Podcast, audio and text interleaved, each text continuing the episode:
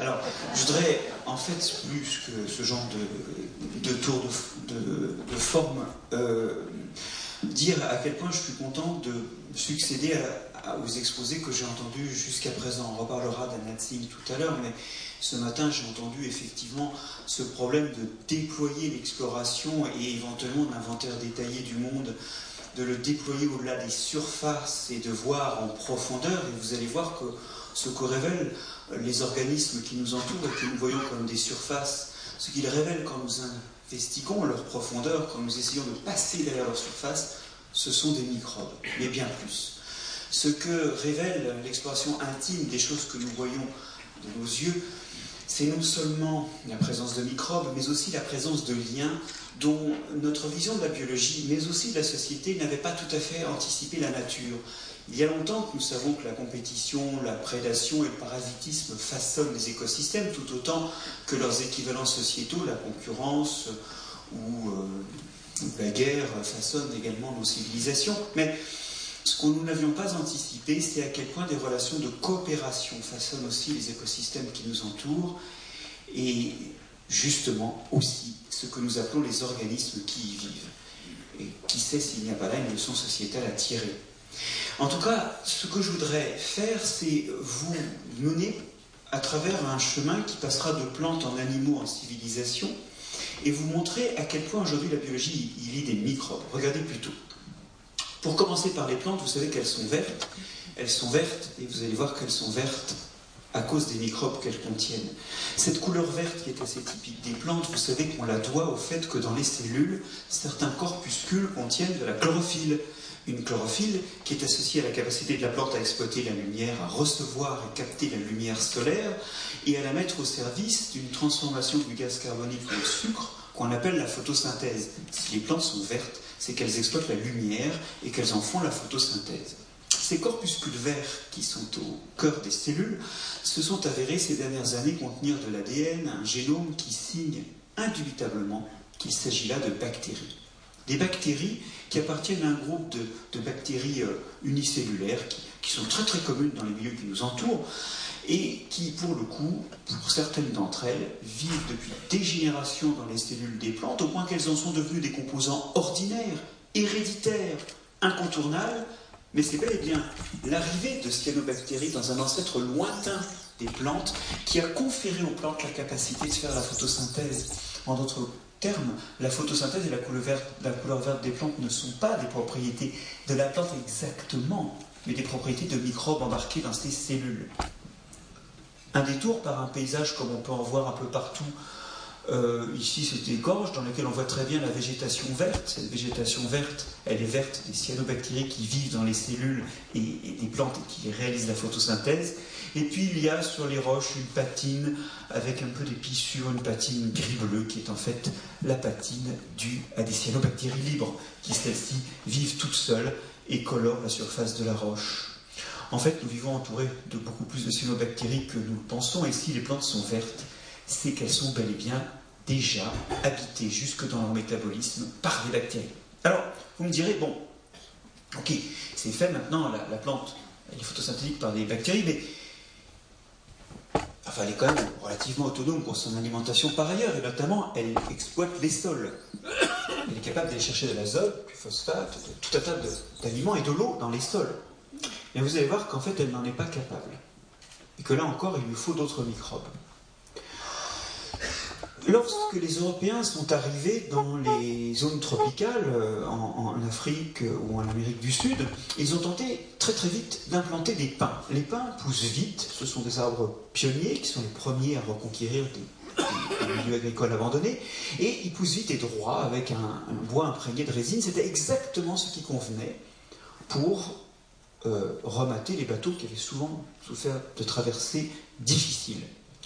Mais ces fameux pins qui poussent partout impeccablement, enfin partout, qui sont des arbres de l'hémisphère nord, quand on les a implantés en Amérique du Sud ou en Afrique, il s'est avéré qu'ils ne poussaient pas, les graines que l'on plantait donnaient quelques aiguilles vertes qui jaunissaient et mouraient, ou bien encore l'arbre restait nain jusqu'à 15-20 ans. Donc pas vraiment ce qu'il fallait pour faire des mâts. Et empiriquement, ce qu'ont fait les Européens, c'est d'introduire des pins déjà enracinés dans des pots, tout simplement, hein, des jeunes pins euh, dans les écosystèmes tropicaux. Et là, ils se sont bien implantés, je vais même vous dire, ils sont devenus invasifs. Et c'est un gros problème en Amérique du Sud que l'invasion des pins venus de l'hémisphère nord. Ce qu'ils ont introduit à l'époque, sans le savoir, ce n'est pas tellement de la terre ou des pins enracinés, mais c'est surtout que dans cette terre, il y a, et vous les voyez ici, des tas de filaments de champignons. Là, on les voit parce que c'est une diapositive faite pour vous, mais pour le coup, euh, dans les sols, on les voit à peine. Des champignons qui, vous le voyez, interagissent avec les racines, viennent de leurs filaments, qui sont d'un côté présents dans le sol, viennent d'autre part épouser étroitement les racines et faire ce que l'on appelle une mycorhize. Alors, on voit là vue de près, vous voyez que cet organe-là, c'est un axe de racines ramifiées entouré de champignons. En fait, ce n'est ni du champignon myco, ni de la racine, rhiza, là ce sont les étymologies grecques du mot, c'est un mélange des deux, c'est un tissage étroit des deux partenaires qui s'entrepousent étroitement, engrènent leurs cellules entre eux pour former un organe mixte. Ces champignons qui étaient absents des régions tropicales mais qui sont très importants pour les arbres des régions tempérées, sont tout simplement les champignons qu'on trouve en forêt. Le girole, cèpe, russule, lactaire, cortinaire, innocible, les truffes également, dont vous savez qu'on les obtient sous des arbres, car ces champignons-là sont également eux-mêmes dépendants des arbres pour leur nourriture. Et c'est une dépendance réciproque. Et comment ne pas, en évoquant ces champignons étroitement associés aux racines des arbres, revenir à la soirée d'hier, où c'était l'une des interdépendances dont parlait Anna dans son livre, le Tricoloma matsutake. Le matsutake est aussi un de ces champignons qui nécessitent des arbres pour pousser, parce que par ailleurs, ils forment des filaments microscopiques qui vont s'entrépouser avec les racines. L'interaction est une interaction nutritive pour les deux partenaires d'ailleurs. La plante trouve ici de l'eau et des sels minéraux qu'elle est en fait incapable d'exploiter dans le sol et c'est pour ça que les pins ne poussaient pas. C'est bien qu'ils aient des racines, elles ne lui servent pas à se nourrir, elles lui servent à accueillir le champignon qui va faire le travail de nutrition dans le sol.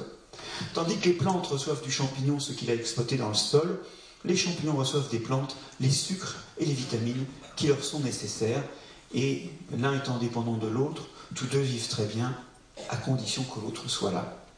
Alors vous allez me dire qu'il y a aussi des plantes herbacées par chez nous, des petites herbes, des plus grandes, et puis qu'il y a tout un tas de plantes sous les tropiques qui visiblement n'avaient pas ces champignons-là. Qu'en est-il de celles-là En voilà une, pour le coup, qui est une plante qui n'est pas un arbre, le maïs, dont on voit très bien les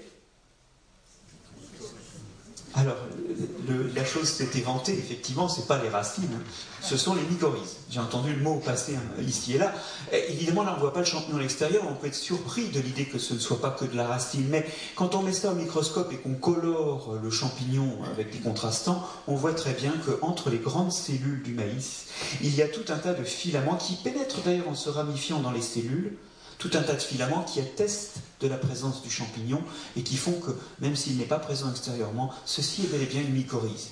Et là encore, même si les champignons qui font ça ne sont pas les mêmes, même si la morphologie de l'association obtenue n'est pas la même, ces champignons-là n'ont pas aidé les arbres dans les régions tropicales, mais c'est eux qui aident les arbres tropicaux.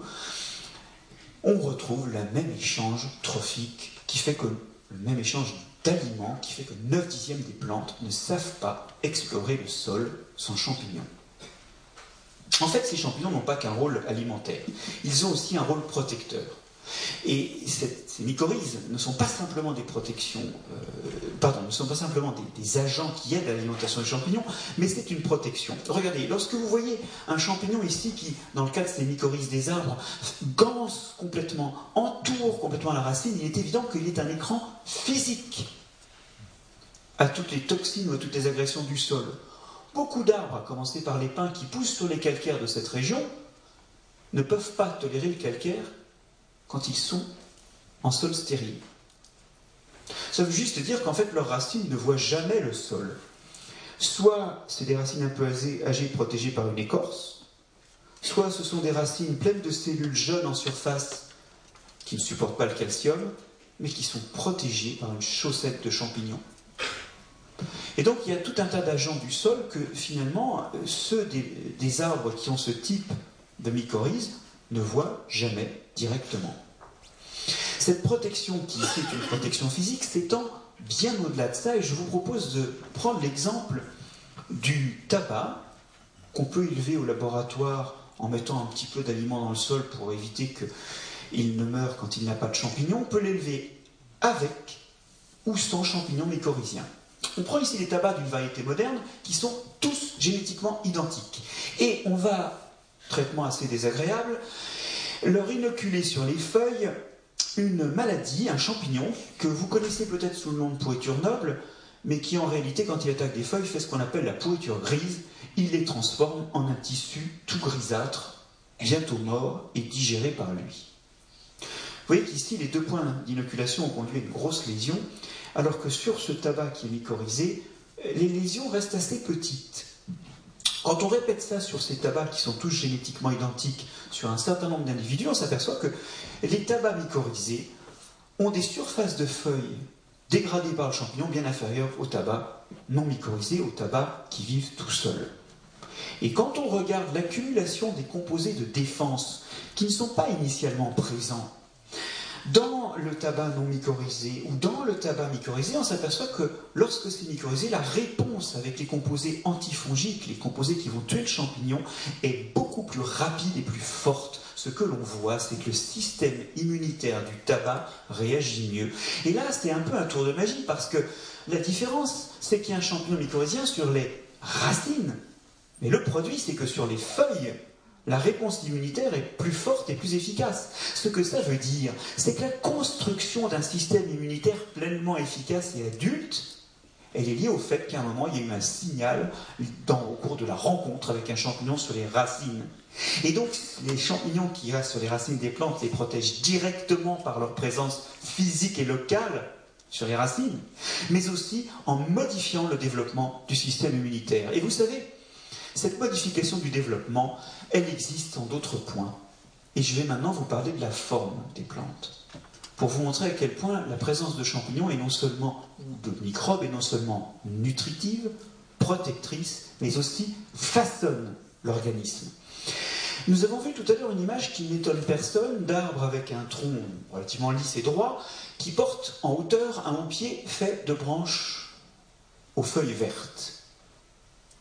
Je suis sûr que vous trouvez cette forme assez normale pour un arbre de forêt. Elle n'a rien de normal du tout. Cet arbre, qui maintenant a un très lisse et haut tronc, a été un arbuste qui a grandi avec plein de branches basses qui couvrent un diamètre beaucoup plus grand que celui du tronc à maturité. D'ailleurs, si cet arbre grandit tout seul, toutes ces branches qui ont été édifiées successivement à chaque niveau persistent et l'arbre est branchu dès sa base. Donc, quand on voit un arbre qui, qui forme un tronc lisse comme ça, il manque des branches. Les branches qu'il a eues quand il avait cette hauteur, puis cette hauteur, puis cette hauteur. Et je vais vous dire, parfois on les voit, ces branches. Je vous emmène en Bretagne, où ont été introduits pour faire des haies, des pins et des cupressus californiens. Et là, on voit très bien, même dans des peuplements denses, que les branches basses meurent, sont peu vigoureuses parce qu'elles n'ont pas beaucoup de lumière, mais elles sont toujours là. Il y a bel et bien des branches basses sur ces arbres introduits. Alors que se passe-t-il normalement sur les arbres? Ben, C'est tout simple. Il y a des champignons qui attaquent les branches basses, soit qu'elles soient mortes, soit qu'elles soient affaiblies par le manque de lumière, et qui les boulottent jusqu'au tronc. Ces champignons-là n'ont pas été introduits avec les cupressus et les pins de Californie, ce qui fait qu'en Bretagne, ces arbres-là, ils n'ont pas subi l'élagage naturel que subissent les arbres indigènes, qui eux ont des champignons qui s'occupent de cette basse œuvre, qui mangent les branches, mais qui ne rentrent pas dans le tronc majeur, car là, le bois est trop massif, il n'y a pas assez d'oxygène. Vous voyez ici cicatriser l'écorce, et petit à petit, vous allez refermer cette cicatrice et, à un moment, restituer une croissance continue du bois et des cernes et une fibre qui va redevenir continue par-dessus ce qui fut une cicatrice. Ça empêche l'entrée des parasites qui pourraient vouloir aller parasiter le bois de cœur. Ça fait un bois avec une fibre plus longue, plus continue, donc plus résistant mécaniquement. Effet phytosanitaire et résistance mécanique se conjuguent pour nous raconter comment les plantes, les arbres sont des sculptures de champignons pour leur plus grande santé, puisqu'ils y acquièrent une plus grande résistance mécanique et une protection contre les pathogènes. Ceci est une sculpture de champignons. Et pour le coup, le développement de la forme, et j'en termine ici avec le développement, a bel et bien été assisté de microbes. Alors, qu'en est-il des animaux?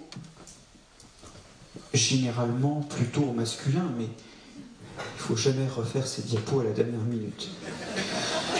Alors, en réalité, ils sont aussi hantés de microbes. Et ces microbes les aident à digérer. Tout à l'heure, dans l'introduction, on nous a dit, on nous a prétendu que les vaches n'étaient pas des herbivores. Alors évidemment, c'est du plus haut comique, parce que tout le monde sait qu'elles mangent de l'herbe, et d'ailleurs, elles passent une bonne partie de la journée à en mâcher. 10 heures par jour à mâchonner. Ce qui pose quand même un problème qui est de savoir pourquoi elles mâchent autant. Je sais que nos parents nous ont enseigné qu'il fallait bien mâcher, mais 10 euh, heures par jour.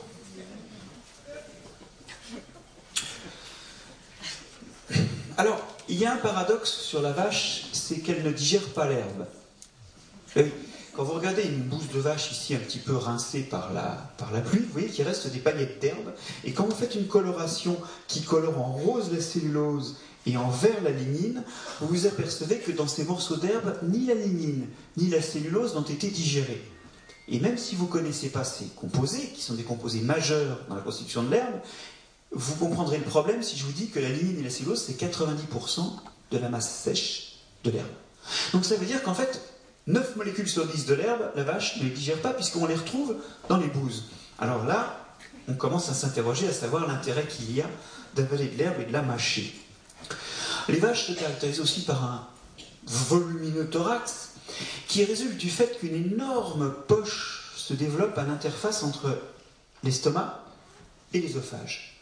100 à 250 litres bourrés d'eau et de toute l'herbe qu'ingère la vache.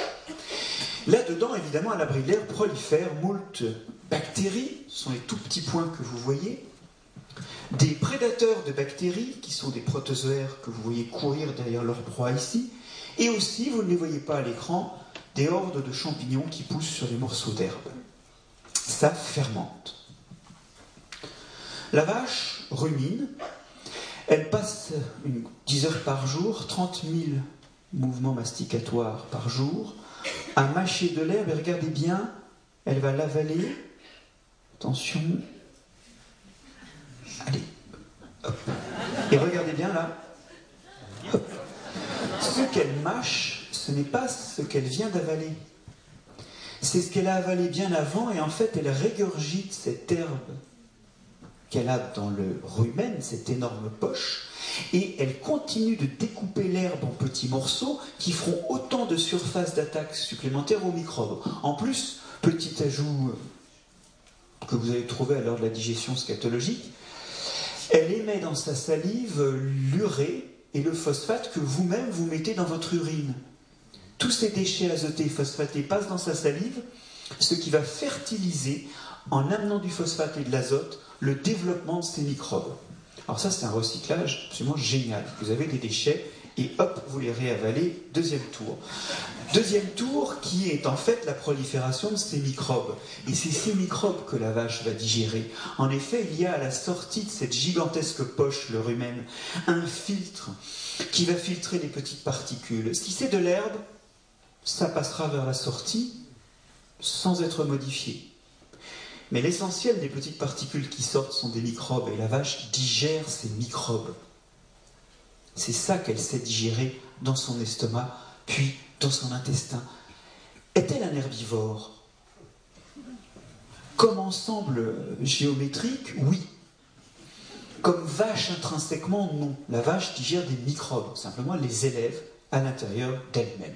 Et d'ailleurs, la vache sait bien qu'elle peut donner des farines animales à, son, à ces microbes. souvent, ça se choque les gens. On dit c'est complètement anormal de donner des farines animales à une vache. bon. La vache est un prédateur d'oiseaux opportuniste. Elle ne peut pas courir derrière avec ses 200 litres de rumen. Mais si elle peut en manger un, elle le mange et elle commence par manger son placenta à l'accouchement de ses enfants. Enfin, c'est petit. Ce que je veux dire par là, c'est que la vache sait très bien que son rumen, c'est traiter les protéines animales. En revanche, l'Angleterre thatchérienne a inventé une déréglementation néolibérale qui a baissé les températures de chauffage des farines animales et laissé passer la maladie de la vache folle. Le scandale de la maladie de la vache folle est un scandale du néolibéralisme et non pas un scandale biologique. C'est ce que nous raconte la compagnie microbienne de la digestion de la vache. Les microbes protègent aussi l'organisme animal, qui pour eux, vous commencez à le sentir, est à la fois le gîte et le couvert, et donc qui a intérêt à défendre la chose.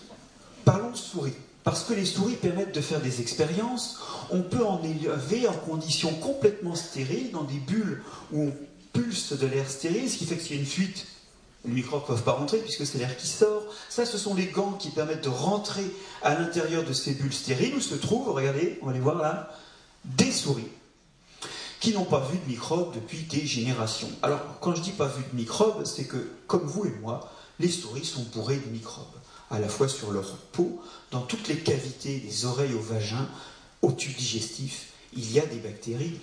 On sait que, que ce soit l'espèce humaine ou l'espèce murine, on a entre 1000 et 10 000 espèces différentes de bactéries et quelques levures qui vivent là, au total, sur toute l'espèce.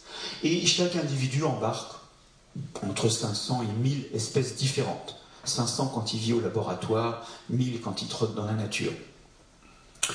500 quand il vit en ville, 1000 quand il a la chance de vivre en milieu agricole. Et vous avez là dans le tube digestif, par exemple, des tas de bactéries de formes différentes, et ces bactéries ont un rôle dans la protection. D'une part parce que, comme elles sont présentes sur la peau, dont elles mangent les débris et les sécrétions, ou dans le tube digestif, elles font main basse, elles occupent avec l'avantage du premier occupant le terrain et empêchent les pathogènes de s'installer, simplement par compétition. Mais pour garantir ça en plus dans l'évolution, ça a souvent sélectionné des mécanismes, des toxicités, des antibiotiques produits par ces bactéries qui, empêchent les malotrus, les indésirables, les pathogènes de s'installer. Sur notre peau, par exemple, nous avons des staphylocoques de la peau, c'est leur nom, hein, des staphylococcus epidermidis qui sécrètent des acides phénols qui sont des antibiotiques violents contre tout un tas d'autres bactéries qui, elles, seraient pathogènes. Nous avons tous, alors, un cinquième d'entre nous est porteur du staphylocoque doré. Moins de 1% d'entre nous aura un jour une maladie à staphylocoque doré. Quelle est la différence? Qu'est-ce qui explique que 19% d'entre nous qui portent des staphylocoques dorés ne seront pas malades? Mais c'est juste que le staphylocoque doré se retrouve pris dans une multitude microbienne où il n'arrive pas à prendre le dessus. Il est là, oui, il se multiplie un peu, mais il ne peut pas proliférer, il ne peut pas passer au stade pathogène. Dans le nez, par exemple, et là je parle du nez de l'homme, euh, dans le nez, par exemple, nous avons un autre staphylocoque, qui est le staphylocoque de Lyon, donc je vous laisse deviner où est-ce qu'il a été étudié, qui fait un antibiotique qui s'appelle la lucdunine. Oui, il y a des Lyonnais qui sont fiers de leur. Euh, Et cette lucdunine, en fait, empêche la synthèse de la paroi des staphylocoques dorés. Donc, euh, en présence du staphylocoque du long, le staphylocoque doré a du mal à proliférer. Ce qui fait qu'on n'est pas malade, c'est pas qu'on n'a pas le staphylocoque doré, c'est qu'il est en bonne compagnie. Cette compagnie, c'est le fait d'être pris dans une communauté microbienne, ce qu'on appelle un ensemble d'espèces représentées par de nombreux individus, ce qu'on appelle le microbiote, et c'est le microbiote qui nous sauve du staphylocoque doré. Pas le fait de frotter, nettoyer et d'empêcher le staphylocoque doré d'arriver, non, non, surtout que plus on frotte, plus on nettoie, moins il y a le microbiote qui empêche le staphylocoque doré de s'installer. Mais là encore, au-delà de l'effet direct, il y a un effet indirect nos microbes, et les microbes des souris, manipulent le système immunitaire pour le rendre plus efficace. Regardez, nous allons inoculer une souris, une maladie qui n'est pas une maladie de souris. Hein. Alors rassurez-vous, mais en même temps, vous allez voir, ça va mal se passer. On inocule cette maladie, la leishmaniose, là, euh, par une petite scarification cutanée une souris. Voilà la peau en coupe d'une souris normale sur laquelle on a inoculé la maladie. Vous voyez qu'il y a une espèce de croûte qui s'est faite et qui est en train de se détacher en fait, c'est l'expulsion des intrus. La souris ne sera pas malade. Faisons la même chose, mais cette fois-ci sur une souris qui n'a pas de bactéries. Donc une souris en bulle. Vous savez, ces bulles stériles que je vous montrais, c'est des souris que l'on appelle axéniques. Alors déjà, vous voyez qu'elle n'est pas faite pareil que parce que sa peau est beaucoup moins épaisse. Mais surtout, surtout, il n'y a pas de papille de réaction ou alors Oui, il y en a une, mais elle n'est pas très très très grosse ni très efficace, et la maladie s'installe. Et elle attrape une maladie qui n'est pas une maladie de souris. Alors c'est bête, mais c'est simplement qu'elle n'a pas réagi avec une lésion de taille suffisante à repousser l'adversaire. Ce qu'on peut faire avec ces souris, c'est tester qu'en leur remettant des microbes, elles redeviennent suffisamment réactives. Alors, huit jours avant l'inoculation de la maladie qui risque bien d'être fatale à une souris exénique, on rajoute dans la bulle stérile un staphylocoque. Je vous l'ai cité tout à l'heure, c'est le staphylocoque de la peau, Staphylococcus epidermidis. Et donc, les souris réacquièrent les microbes de la peau. Et huit jours plus tard, on leur flanque cette maladie. Eh bien, vous voyez que la lésion est plus importante. Elle a une taille suffisante pour faire que dans la plupart des cas, cette souris n'attrape pas la maladie. C'est énorme. Et quand on regarde la quantité de globules blancs qui ont proliféré, en ne s'intéressant qu'à ceux qui sont capables de repousser cet agent pathogène, on voit qu'il y en a un niveau relativement élevé dans les souris normales, moitié moindre dans les souris sans microbes, mais la capacité à proliférer est redevenue normale dans des souris réinoculées par ce staphylocoque de la peau. Ça veut dire que là encore, il y a des signaux émis par le microbiote qui mûrissent le développement du système immunitaire et lui donnent sa parfaite efficacité adulte chez la plupart d'entre nous. Les souris exéniques sont des monstres qui n'existeraient pas dans la nature, mais qui nous révèlent à quel point nous sommes façonnés par ces microbes. Et croyez-moi, mais vous allez me croire sur pièce, ces microbes ne façonnent pas que le développement du système immunitaire. Je ne sais pas si je peux dire que c'est plus beau ou pire. Regardez. Étudions le comportement de souris dans un dispositif classique de comportement, constitué d'une croix placée en hauteur, dont deux pans sont entourés de hautes cloisons. Alors, euh, c'est pas très contrasté, mais vous voyez, là, il y a les deux parties entourées d'une haute cloison, et puis il y a la barre perpendiculaire. La souris explore la partie protégée, regarde dehors ce qui se passe, et, et les souris, ça court pas au milieu de la pièce, c'est à la fois photophobe, agoraphobe et tout ce que l'on veut, ça se... Ça évite les prédateurs. Et la souris, que vous devinez plus, je crois que vous la voyez, continue d'explorer la partie entourée de hauts murs. Bien.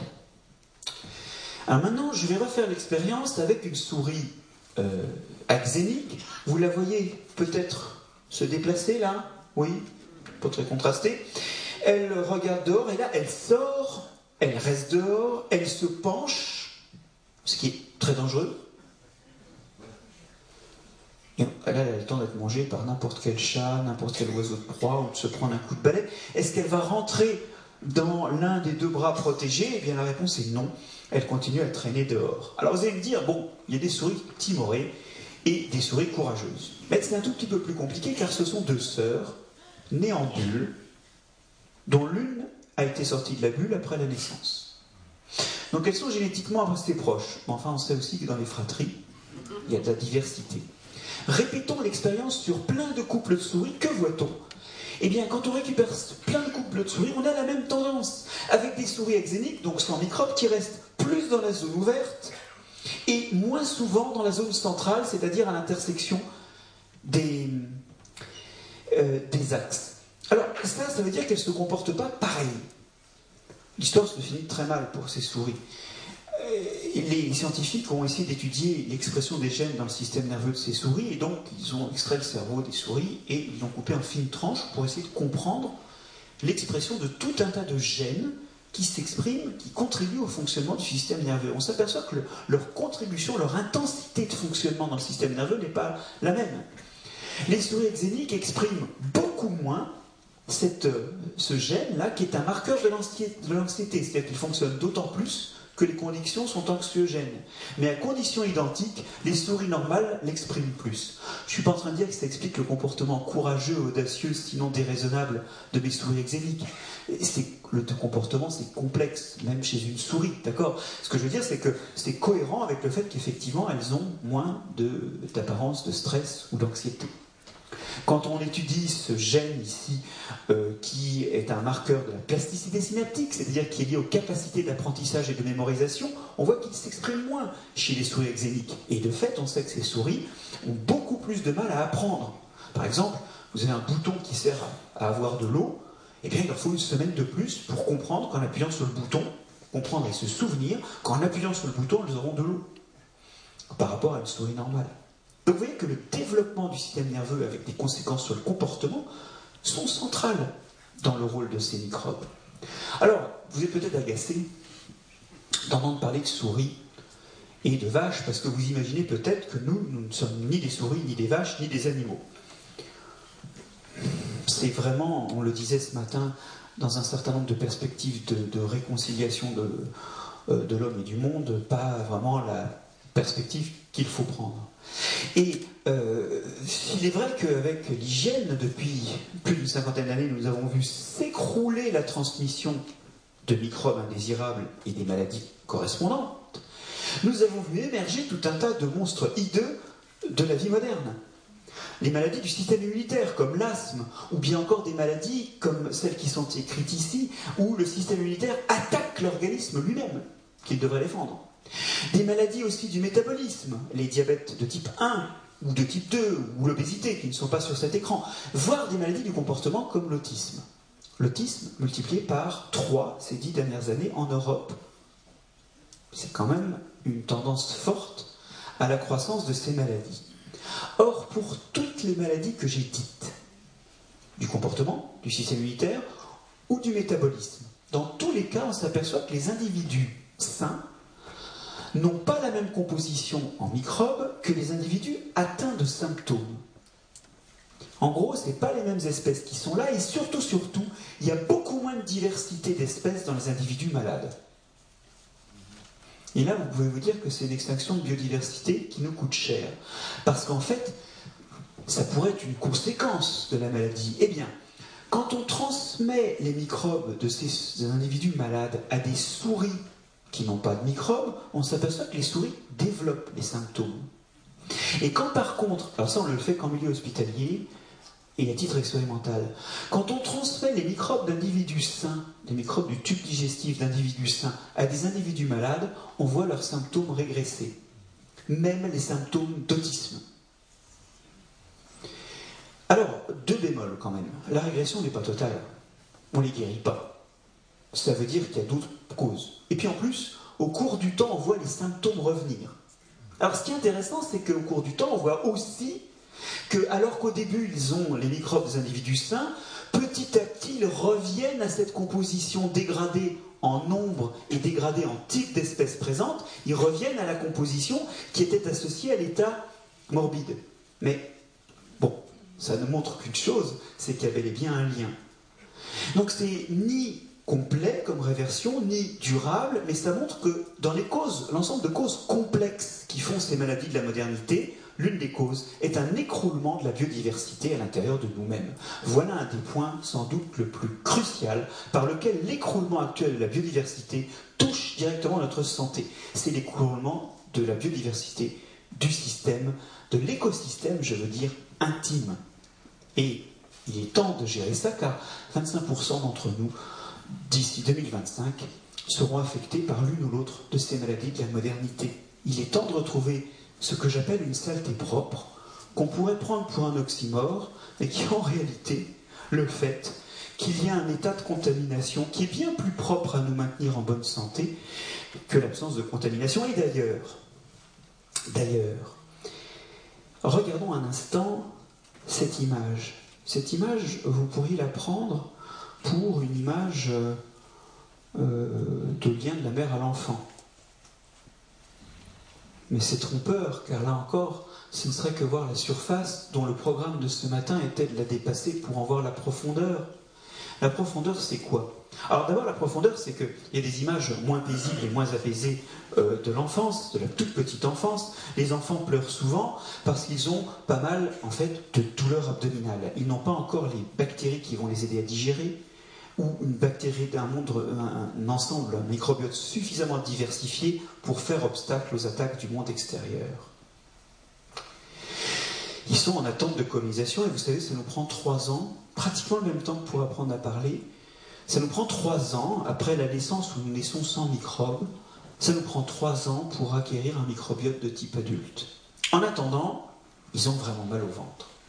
Et les cris des enfants ne sont pas que des manipulations des adultes, même si rapidement ils s'aperçoivent qu'il y a un moyen de communiquer avec la génération précédente. Il y a aussi de réelles souffrances. Or, que contient le lait? De l'eau, ça n'étonne personne. Du lactose, c'est ce sucre qu'on a en abondance dans le lait, ça n'étonne personne. Des corps gras, des protéines, rien d'étonnant à ça. Mais les protéines sont moins abondants que ce composant-là, qui est le troisième par ordre d'abondance. 15 grammes par litre de lait sont faits d'oligosaccharides. Alors voilà les formules de ces molécules un peu complexes. Elles, elles posent deux problèmes. Le premier, c'est qu'on ne sait pas les synthétiser. Et le deuxième, c'est qu'on ne sait pas à quoi elles servent. On ne savait pas à quoi elles servent, car l'enfant ne les digère pas. Et vous vous doutez que dans les laits synthétiques, on n'en a pas mis, bien sûr. On ne sait pas les faire, et en plus, l'enfant ne les digère pas. Ce qu'on sait aujourd'hui, c'est que ces composés sont des composés qui servent à nourrir des bifidobactéries et des lactobacilles, et qui permettent d'encourager, d'aider à se développer, d'aider à s'installer et à coloniser en nombre le tube digestif à des bactéries qui sont souhaitables pour défendre ce tube digestif et aussi pour y aider à digérer. En d'autres termes, il y a 15 grammes par litre dans le lait qui sont destinés à nourrir des bactéries. Et dans l'urgence absolue que représente le legs alimentaire de la mère à l'enfant, il y a une partie qui est léguée à des bactéries, car c'est la meilleure façon d'aider les enfants que de les équiper rapidement de partenaires dont vous sentez, à travers cet aliment hautement symbolique qu'est le lait maternel, dont vous sentez que cette présence microbienne, n'est-ce pas, elle est consubstantielle à ce que nous sommes, elle est une urgence pour l'enfant qui est naissant, et elle est un des gestes que fait notre mère à notre naissance pour nous. Alors vous allez me dire, arrivé là, on a fini puisque les animaux et les plantes sont bourrés de, microbes, on va pouvoir passer aux questions. Juste un petit truc avant de terminer. Nous vivons dans des systèmes complexes que sont les civilisations. Et en fait, les microbes sont au cœur des civilisations. Et je voudrais vous le montrer très brièvement à partir de l'agriculture post-néolithique. Une agriculture basée sur énormément de produits, évidemment, domestiqués. Arbres fruitiers, céréales, poules, abeilles, bon bien sûr, mais surtout il y a des microbes. Dans le fromage, bien sûr, dans le yaourt, des bactéries, dans la fabrication du pain. je ne parlerai pas de la fermentation du café parce que ça nous emmènerait trop loin, mais il y en a aussi. Ah, et dans le beurre d'ailleurs, qui est un aliment fermenté, contrairement à ce que je pensais moi-même quand on me l'a dit m'a dit, mais tu n'as pas parlé du beurre dans ton livre. Et non, j'en ai pas parlé, et donc je m'étais trompé en pensant que c'était un aliment non fermenté. Bon. Il y a des bactéries lactiques dedans qui lui assurent sa teneur, sa, sa texture, je veux dire. Alors, mon propos est de vous montrer que l'alimentation néolithique fut toxique, au moins au néolithique. Allons-y avec d'abord les laitages. Alors les laitages sont d'ailleurs pas bons pour tous d'entre nous, puisque vous savez qu'une fraction ne digèrent pas le lait. Et en fait, ces gens-là ont un problème avec le lactose qui engendre des diarrhées violentes. Quand on ne digère pas, simplement parce qu'il reste dans l'intestin, il est fermenté là, et les produits fermentaires de cette énorme quantité de lactose qui est fermentée abîment l'intestin et attirent l'eau, provoquant une liquéfaction du contenu de l'intestin. Donc ça fait vraiment très mal. Et ceux qui ne tolèrent pas le lactose n'en abuse pas. Hein. Alors, euh, justement, il y a un truc amusant, c'est qu'on sait aujourd'hui génétiquement quelle est la signature des gens qui digèrent le lactose et ceux qui ne le digèrent pas à l'âge adulte, sachant que dans l'enfance, on le digère tous. Mais au sevrage, en général, enfin, les animaux non dénaturés euh, cessent de digérer le lactose. Nous sommes, pour la plupart d'entre nous, des animaux dénaturés, en ce sens qu'à l'âge adulte, nous digérons le lactose. Dénaturé au sens euh, socialisé ou plutôt néolithisé puisqu'on est des animaux néolithiques. Et quand on regarde génétiquement la composition des os, l'étude de l'ADN des os, des premiers euh, agriculteurs euh, éleveurs qui avaient des vaches, et vous allez voir, qui faisaient du lait, on s'aperçoit que, alors on s'aperçoit que voilà la composition de leur génome, ça ne parle pas à grand monde ici, je pense, mais ce que ça veut dire, c'est qu'ils sont tous intolérants au lactose. Ça veut dire que la tolérance au lactose, à l'âge adulte, a été sélectionnée depuis. Alors comment sait-on que ces gens-là, qui vivaient il y a, vous voyez, 5 à 6 000 ans, et qui étaient intolérants au lactose, comment sait-on qu'ils faisaient du lait? Bon, déjà, on retrouve, avec les ossements, on retrouve des traces de la domestication bovin. Les os du bovin, par exemple. Mais surtout, surtout, on retrouve des poteries à l'intérieur desquelles on a des résidus d'acide gras de lait. Donc, ça veut dire qu'il se de lait, de lait de vache en plus. Ces très jolis travaux de l'université de Gdansk montrent aussi ce qu'il faisait avec ce lait, car les poteries en question sont des poteries trouées.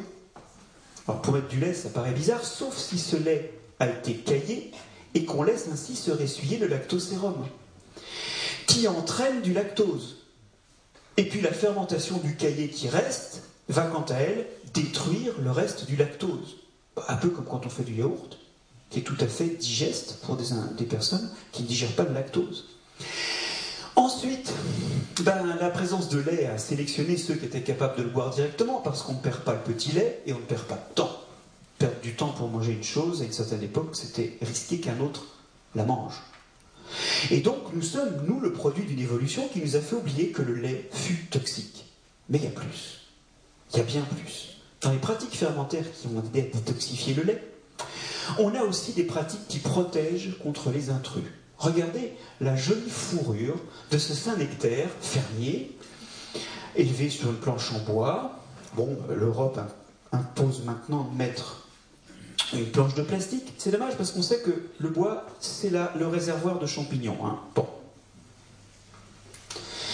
Et alors, cette fourrure-là, elle est magnifique, hein, parce que euh, vous vous doutez que quand arrive une bactérie qui serait un pathogène, un indésirable dans l'alimentation, ben, elle se retrouve face à un écran.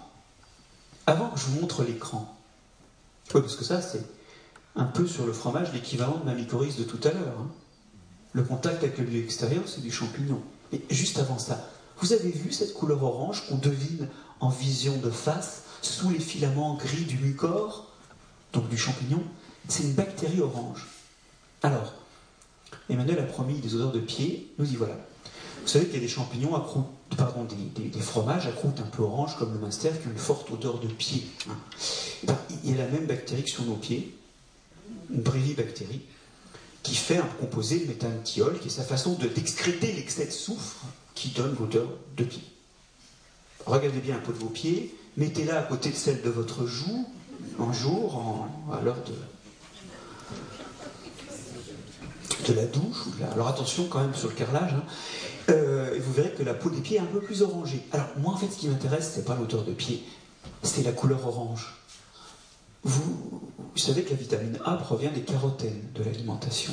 On a besoin de cette vitamine et on la trouve à partir des carotènes. Mais quand on stocke des aliments, du lait, le carotène s'oxyde et en quelques jours il n'y en a plus. Quand vous faites des réserves pour l'hiver, il n'y a plus de vitamines dedans. Elles sont toutes oxydées. Mais là, il y a des cellules vivantes de bactéries qui contiennent du carotène. C'est pour ça qu'elles sont oranges. Et donc, en plein hiver, où toutes les réserves sont dépourvues de vitamines, vous avez les vitamines des cellules microbiennes qui, elles, sont vivantes. Et la croûte orange du fromage, ben, il faut la manger si vous avez besoin de vitamine A. C'est plus un problème maintenant. Mais l'apport vitaminique en hiver, ça a été un gros problème au départ. Vous voyez la valeur alimentaire de ces microbes. Donc, ils détoxifient. Ils améliorent la valeur alimentaire et puis surtout ils font un écran. Alors regardez ces travaux de l'INRA d'Aurillac qui regardent la quantité de listeria, une bactérie indésirable hein, qu'on peut cultiver. Alors on la cultive sur 30 jours et on regarde sa prolifération en, ordre de grandeur de 10.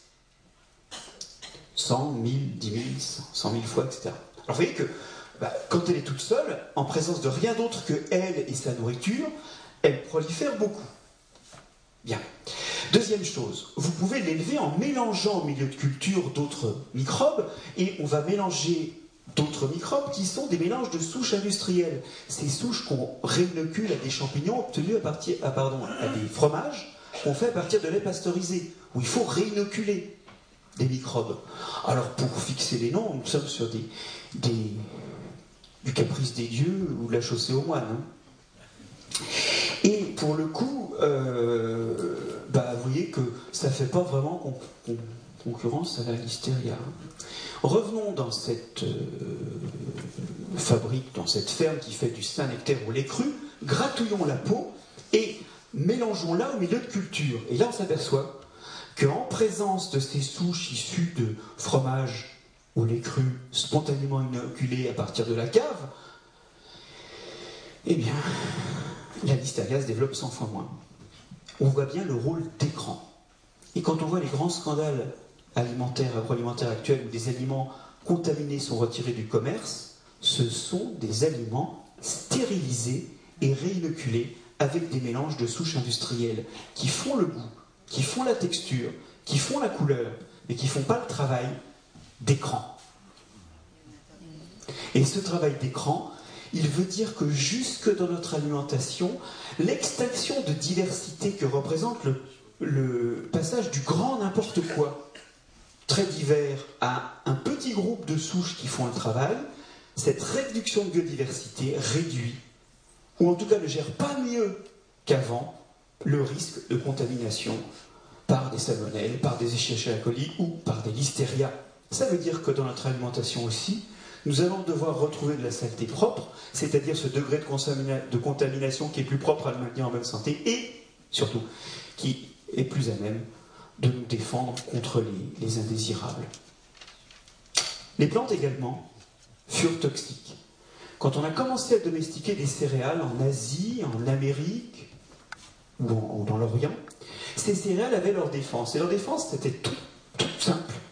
L'ensemble du phosphate présent dans la graine est aggloméré sur une molécule pour donner ce qu'on appelle un phytate. Comme nous, on n'a pas d'enzyme pour découper ça, on ne peut pas récupérer le phosphate des graines. Bon, vous allez me dire, c'est pas grave, il n'y a qu'à manger une autre source de phosphate. Ah oui, mais c'est plus compliqué. Les phosphates sont chargés négativement.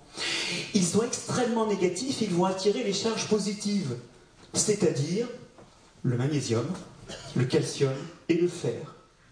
Et comme nous n'avons pas de phytate, nous ne pouvons pas relarguer le phosphate et nous ne relarguons pas non plus les sels minéraux qui se trouvent retenus. En fait, les graines sont immangeables et c'est une bonne façon de se défendre contre ceux qui veulent les manger. Alors comment a-t-on fait au départ pour arriver à manger ce qui provoquait des déminéralisations? Ah oui, au fait, il reste des charges libres ici, et donc si vous mangez du fer ou du calcium d'une autre source, ça va aussi se retrouver si vous avez mangé des céréales pris sur les phytates. On sait d'ailleurs très bien qu'au néolithique, quand on a commencé à cesser de chasser et de cueillir pour faire l'agriculture, en Europe, nous perdons 15 cm de hauteur parce que nous n'avons plus assez de sels minéraux pour faire notre squelette. Mais nous survivons, enfin nos ancêtres survivent, comment? En faisant du pain au levain, où il y a non seulement des levures, mais aussi des lactobacilles, qui eux savent découper les phytates et libérer le pouvoir nutritif pour eux, mais du coup aussi pour nous, quand les pauvres se retrouvent passés au four. Les céréales furent toxiques, ce n'est plus vrai maintenant parce qu'on a sélectionné des céréales qui ont des teneurs en phytate raisonnables, mais au départ, quand elles étaient encore proches des céréales sauvages, elles étaient toxiques. Vous savez, dans les aliments toxiques, il y en a plein, hein, le chou. Aujourd'hui, on a sélectionné des choux qui ne sont pas toxiques, mais le chou sauvage contient des composés qu'on appelle les glucosinolates, qui sont très communs dans la famille du chou. Ils sont d'abord très forts en goût, c'est par exemple le wasabi. Ensuite, ils sont provoquent des diarrhées, donc c'est pas très agréable. Hein. Et si on insiste vraiment, ils sont cancérigènes. Donc le chou sauvage, c'est immangeable au goût et c'est pas bon pour la santé. Alors comment, comment est-ce qu'on a commencé à manger du chou? Ben, C'est simple. On l'a trempé longuement, ou alors, mieux, on en a fait de la choucroute. Ou les lactobacilles qui fermentent la choucroute provoquent la destruction d'une grande partie de ses composés. D'ailleurs, ça enlève le goût du chou au passage. Et c'est vrai que maintenant on a oublié ça parce que nous avons des choux sélectionnés pour être comestibles à l'état cru, mais les choux sauvages ne nous ont été comestibles qu'avec des microbes. Et là en plus, ces microbes, ben, ils synthétisent des vitamines en toute saison. En particulier, la choucroute, c'est une source de vitamine C en plein milieu de l'hiver où les réserves n'ont plus de vitamine C. Et vous savez, la boucle est bouclée. Et enfin, vous allez pouvoir passer aux questions. Parce que si on a été planté des pins sous les tropiques, c'est qu'on a été capable de faire des grandes traversées en embarquant des réserves sur des bateaux. Et comment a-t-on lutté contre le scorbut? Eh bien en mettant à bord des aliments fermentés. Bière, vin un peu moins, et choux. Les chemins de l'évolution culturelle ont suivi les mêmes chemins que ceux d'évolution biologique.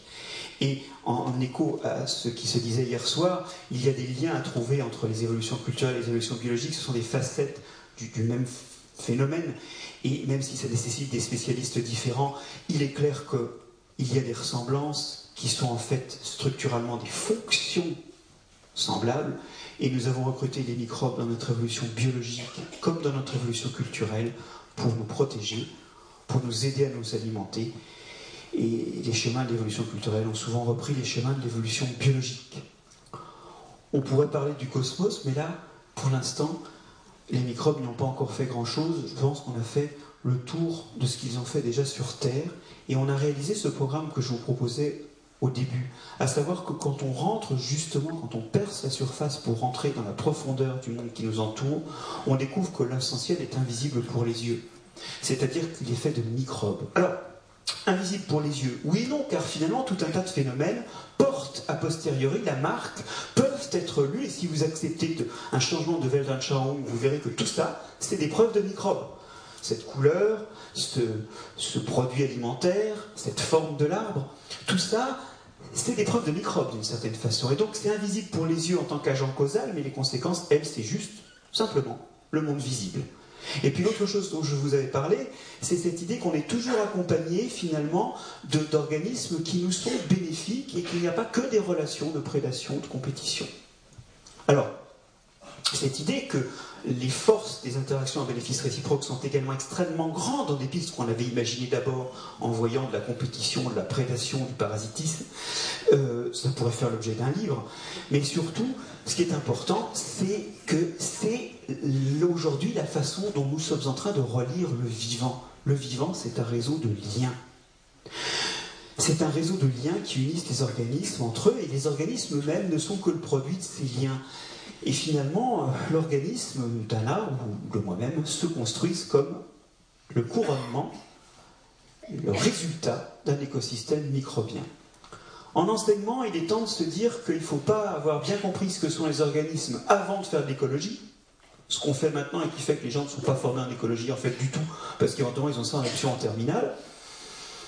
Clairement, l'écologie est aussi quelque chose qui construit la biologie de l'organisme et son fonctionnement et sa physiologie. Pour l'homme, je pense que c'est clair. Et donc l'écologie et la biologie ne sont pas des sciences qui doivent se succéder, mais des sciences qui doivent s'interpénétrer entre elles. Vous comprenez aussi dans mon message qu'elles doivent peut-être aussi s'interpénétrer avec d'autres disciplines. Et une des questions les plus euh, aiguës, c'est quand on a compris que finalement nous sommes le résultat d'un écosystème microbien, c'est de savoir ce que vaut cette notion d'individu. Nous avons passé philosophiquement et biologiquement beaucoup de temps à essayer de lire le monde en termes d'entités indépendantes. Et ça aussi, c'était quelque chose qui perçait hier soir dans la discussion, à savoir que le lien est très fort. En fait, aujourd'hui, cette recherche d'entités qui seraient autonomes qui aurait des frontières complètement régulières et closes sur le milieu, ça ne marche plus. C'est bien sûr une vision du monde qui fut heuristique, mais aujourd'hui ce qui est heuristique, c'est de comprendre que je ne suis pas quelque chose d'indivisible, ni biologiquement, euh, ni sans doute sociétalement. Je suis divisible en plein de choses, en plein de liens, en plein de microbes euh, d'un point de vue biologique, et cette recherche d'organismes ou d'individus comme des entités autonomes, c'est aujourd'hui quelque chose dont on voit les limites. Aujourd'hui, l'heuristique, c'est de retrouver la force des liens dans la lecture du monde, dans l'approche de l'autre et dans la santé aussi. Et c'est ça que je voulais vous livrer. J'espère ne pas avoir été trop long.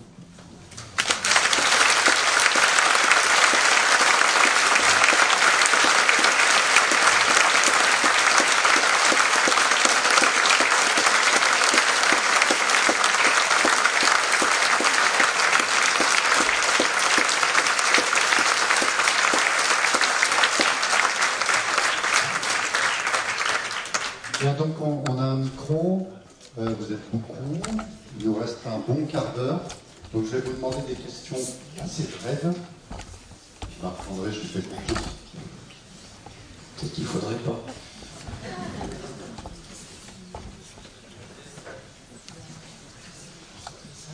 Euh, ce que vous avez dit des microbes, est-ce qu'on pourrait le dire également des virus? Alors, j'aimerais bien pouvoir le dire. Mais il faut que vous compreniez que techniquement, aujourd'hui, on sait décrire toutes les levures qui sont dans un échantillon, dans un morceau de sel, dans un bout de peau, dans un, morceau, peu de salive. On a un outil pour ça. D'ailleurs, pour faire écho à ce qu'ils disaient ce matin sur les carnages qu'ont fait les naturalistes quand ils ont décrit la nature, on fait la même chose actuellement. Je prends l'échantillon, je le broie complètement, j'extrais l'ADN, et c'est à partir de l'ADN des microbes qui se trouvent là que je dis Ah, mais ils étaient là. Donc le carnage continue dans la description du vivant, congruemment à ce que disait ce matin Emmanuel. Bon, première chose. Deuxième chose, euh, les virus, on n'a pas d'outil qui permet de faire la liste des virus. Et donc on se doute que non seulement ils sont abondants, mais qu'ensuite ils sont sans doute très opérants, ne serait-ce qu'au travers de leurs effets déjà sur les microbes qui sont là, mais on n'a pas de preuve de ça. Une amie à moi, Rosemary Roslick de l'Université de l'Oklahoma, a quand même essayé, avec des moyens très coûteux qui ne sont pas routiniers, d'organiser tous les virus qu'on a dans une plante. Et à partir de tissus sains, elle trouve plein de virus, plein de nouvelles familles de virus, et elle les trouve tout le temps. Elle dit, si c'est tout le temps dans les organismes, enfin dans les, dans les feuilles saines, puisqu'elle travaille sur des feuilles, probablement l'interaction est au moins pas négative, sinon très probablement positive. Donc, je pense, comme vous, que les virus ont le même rôle, voire même un rôle plus important encore. Le problème des virus, c'est qu'on ne sait pas en faire la liste, et c'est encore très peu étudié. Néanmoins, il y a deux, trois cas qui montrent qu'il est possible qu'un virus ait. Quand vous faites du vin, les levures qui gagnent, c'est celles qui ont le bon virus, qui avaient une toxine et une antitoxine, qui emmerdent bien celles des levures qui n'ont pas le virus. Et donc rapidement dans une cuve en fermentation, c'est la région pour parler de ça, il n'y a plus que les levures qui ont le virus. Donc oui, mais à suivre. En fait, vous soulignez bien les limites de l'ignorance. Je vous ai parlé de choses qu'on sait. Ce sont des miettes face à un océan d'inconnus. Oui, euh, bonjour. Je voulais savoir si vous avez parlé des, chloroplastes. Est-ce que les mitochondries, c'est un peu le même système? C'est une question faussement naïve. J'ai pas pu raconter 350 pages, euh, et encore il en manque plein, je me rends compte maintenant des pages euh, en, aussi peu de temps, même si ça vous a paru long. Ce que je veux dire par là, c'est qu'il y a plein d'exemples encore, et vous avez tout à fait raison de le souligner, ce qui nous permet de respirer. Nous, c'est un nous englobant champignons, plantes, animaux. Ce sont des parties de nos cellules qu'on appelle des mitochondries. On sait aujourd'hui que ces mitochondries sont des bactéries qui ont acquis de très lointains ancêtres, euh, qui sont des ancêtres communs à nous, les plantes, les champignons, euh, les ciliés et quelques autres amibes. Et c'est grâce à ça que cet ancêtre commun a commencé à respirer. Donc la respiration est aussi quelque chose qui atteste de la présence de bactéries au sein de nous-mêmes. Et d'ailleurs, quand on prend ça en compte, on s'aperçoit que les, les calculs qu'on fait habituellement en disant combien il y a de bactéries par cellule humaine. Et on dit, bah, en gros, il y a une bactérie par cellule humaine entre ce qu'on a sur la peau, dans le tube digestif. Bon, ça fait que 1 2 kg, donc vous voyez, c'est petit les bactéries. Donc ça fait pas beaucoup de volume, mais ça fait quand même en nombre autant de cellules, de bactéries ou de levures, que de cellules humaines. Mais si on tient compte des mitochondries, le calcul, c'est même pas la peine de le faire, on s'en fout. Il y a 100 à 1000 mitochondries par cellule. Donc quand je dis je, un philosophe avait un jour posé la question qui parle quand je dis je? Eh bien, déjà, euh, c'est l'énergie liée à la respiration qui permet de parler. Elle est mitochondriale. Et deuxièmement, statistiquement, à côté de mes 10 000 milliards de cellules, il y a quand même euh, un million de milliards de mitochondries qui, sont à la manœuvre, et donc statistiquement, c'est un tas de bactéries qui parlent. Un tas ordonné, mais un tas. une transplantation de microbiote, plutôt, il n'y a pas de pérennisation de la souche. Alors, pourquoi est-ce qu'il n'y a pas de pérennisation du microbiote introduit d'un individu sain vers un individu présentant des symptômes? On aimerait bien savoir le détail de ça, mais l'idée, ça veut dire qu'il y a d'autres facteurs que le seul microbiote qui peuvent être son comportement, son environnement ou son génome, ses caractéristiques génétiques. Et donc, j'ai bien raconté que ces maladies étaient multifactorielles. N'allez pas imaginer qu'on les explique que par le microbiote. De toute façon, tout ce qui est simple est dérisoirement faux dans toutes les disciplines, y compris ce que je viens de dire. Mais plus au-delà de ça, il y a des causes multiples qui font qu'effectivement l'individu réverse. Alors, une des grandes ambitions thérapeutiques, c'est soit de mettre l'individu sous perfusion de là où les bactéries qui aident à corriger les symptômes, ça existe. hein. Maintenant, on teste les Akkermansia contre l'obésité.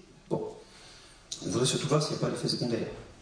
Et c'est ça le vrai problème avant de généraliser ces pratiques, parce qu'il en ira des médicaments bactériens comme des médicaments chimiques, il y aura des effets secondaires. L'autre option est de se dire bon, je vais essayer de changer la dynamique spontanée de fonctionnement de tout le système pour qu'il s'oriente bien. On sait le faire dans certains cas, rares, mais je vais vous dire, c'est la raison pour laquelle il faut manger des fibres. En effet, ces fibres, alors si cette histoire vous en rappelle une autre, faites-moi signe. Les fibres sont des sucres complexes que nous ne digérons pas. Alors pourquoi en mettre dans le tube digestif? Alors on dit parce que ça améliore le transit. Excusez-moi d'être un peu un brin trivial, je vais faire comme si vous étiez des étudiants, ça sort de toute façon. Le truc, c'est qu'effectivement, ça ne sort pas pareil, et en réalité, ça modifie notre flore. D'une façon qui fait que tout un tas de paramètres se trouvent améliorés, notamment les paramètres inflammatoires, grâce aux produits fermentaires produits par ces bactéries, en particulier le butyrate, qui sont pas bons, mais qui sont très très bons pour le fonctionnement de l'intestin. Et puis, ça, notamment, ça améliore un des paramètres qui est effectivement le transit intestinal. Et voilà ce qui se passe. En fait, c'est qu'il faut manger des fibres pour nourrir nos microbes. Et en moyenne, ici, dans cette salle, nous sommes à 50% en dessous des, des taux de fibres recommandés. Et en fait, donc, vous avez reconnu l'histoire. Les fibres sont l'équivalent pour les adultes de ce que nos mamans mettent dans leur lait sous forme d'oligosaccharides. C'est la même chose, sauf que quand on n'a plus le lait de la maman, il faut manger des fibres. Donc, il y a un espoir de pilotage. Vous voyez ce qu'on appelle les prébiotiques, c'est qu'on donne des choses qui vont orienter la dynamique dans un sens plus souhaitable. Et déjà, on sait que pour n'importe qui, on peut recommander les fibres. Vieille, euh, nouvelle compréhension, vieille constatation, vieille recommandation. En fait, ce qui réenchante vraiment la biologie aujourd'hui avec les microbes, c'est qu'on commence à comprendre des trucs dont on avait empiriquement remarqué que ça marchait, mais on ne voyait pas très bien pourquoi. Il fallait juste regarder au microscope. Vous avez déjà un peu répondu à une partie de ma question, mais c'était une question d'ordre philosophique. C'était est-ce qu'on peut imaginer un, jour pouvoir définir le, pourcentage d'influence du microbiote par rapport à, une prise de décision euh, face à la raison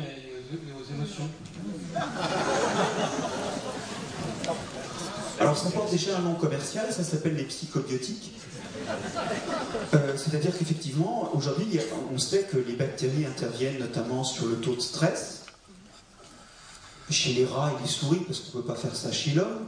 Quoiqu'on a quand même déjà des données chez l'homme avec des lactobacilles qui montrent que dans des situations stressantes identiques, les gens qui ont reçu ces lactobacilles, notamment Reuteri, Lactobacillus reuteri, euh, se sentent moins stressés. On voit très bien sur l'électroencéphalogramme qu'ils sont moins stressés que les autres. Bon. Donc on a des preuves que ça influe sur l'humeur, et il y a même des preuves indirectes, de fortes suspicions que certains états dépressifs sont liés à des choses comme des campylobactères, par exemple. Donc il y a des effets sur l'humeur. Est-ce qu'il y a des effets sur la décision et le libre arbitre? Hmm. Le jour où on me saisira un libre arbitre et qu'on me le donnera dans une cage, je, on pourra faire des essais. Je ne suis pas de ceux qui croient au libre arbitre autrement que comme une façon de se dire je peux prendre des choses en main. Mais après, c'est une image, c'est un peu le Saint-Esprit. C'est-à-dire, c'est pour moi une perspective. J'ai peur que nous soyons toujours à la marge, influencés par notre environnement. Là, je viens d'exprimer l'opinion, revenons à l'effet scientifique. En réalité, nous sommes tellement, tellement imbus de la vision de l'individu et de l'organisme que nous n'avons pas anticipé quelque chose qui est une prédiction forte de la biologie évolutive. Si vous et moi partageons les mêmes bactéries, alors même que nous ne sommes ni apparentés ni forcément liés socialement par un intérêt commun, il est intéressant pour ces bactéries que nous coopérions. On peut prédire donc que dans l'évolution des bactéries, il est tout à fait possible que les bactéries influent le comportement pour que finalement les gens coopèrent plus ou soient moins agressifs avec des gens qui portent les mêmes bactéries. C'est une prédiction de la biologie évolutive dont je vais vous dire, il y a une preuve publiée chez les drosophiles. Les drosophiles, il y a des drosophiles qui préfèrent des drosophiles qui ont été élevés dans la même cage qu'elles, avec les mêmes aliments. C'est-à-dire vous les mélangez avec d'autres drosophiles de notre cage qui ont mangé autre chose, en fait qui n'ont pas le même microbe, et elles s'apparient entre drosophiles de la même cage. Vous les traitez toutes aux antibiotiques, elles s'apparient au hasard. Vous remettez une des bactéries qui est différente d'une cage à l'autre, un lactobacillus, là encore, les lactobacillus, hein, euh, c'est pas qu'une histoire euh, de lait. Hein. Euh, et bien là, vous rétablissez des préférences. C'est énorme. Hein Donc moi, à mon avis, la réponse est oui. Et si vous, je ne vais pas répondre plus lentement, mais euh, dans mon livre, je décris le cas de la toxoplasmose, qui est un gros manipulateur du comportement et notamment de l'agressivité et de la vigilance. Ça, c'est un microbe qui est une maladie, mais on connaît des maladies qui affectent des aspects du comportement et de la psychologie. Des aspects, car là encore, sur une chose aussi complexe que le comportement, il est hors de question de le réduire à un déterminisme biologique.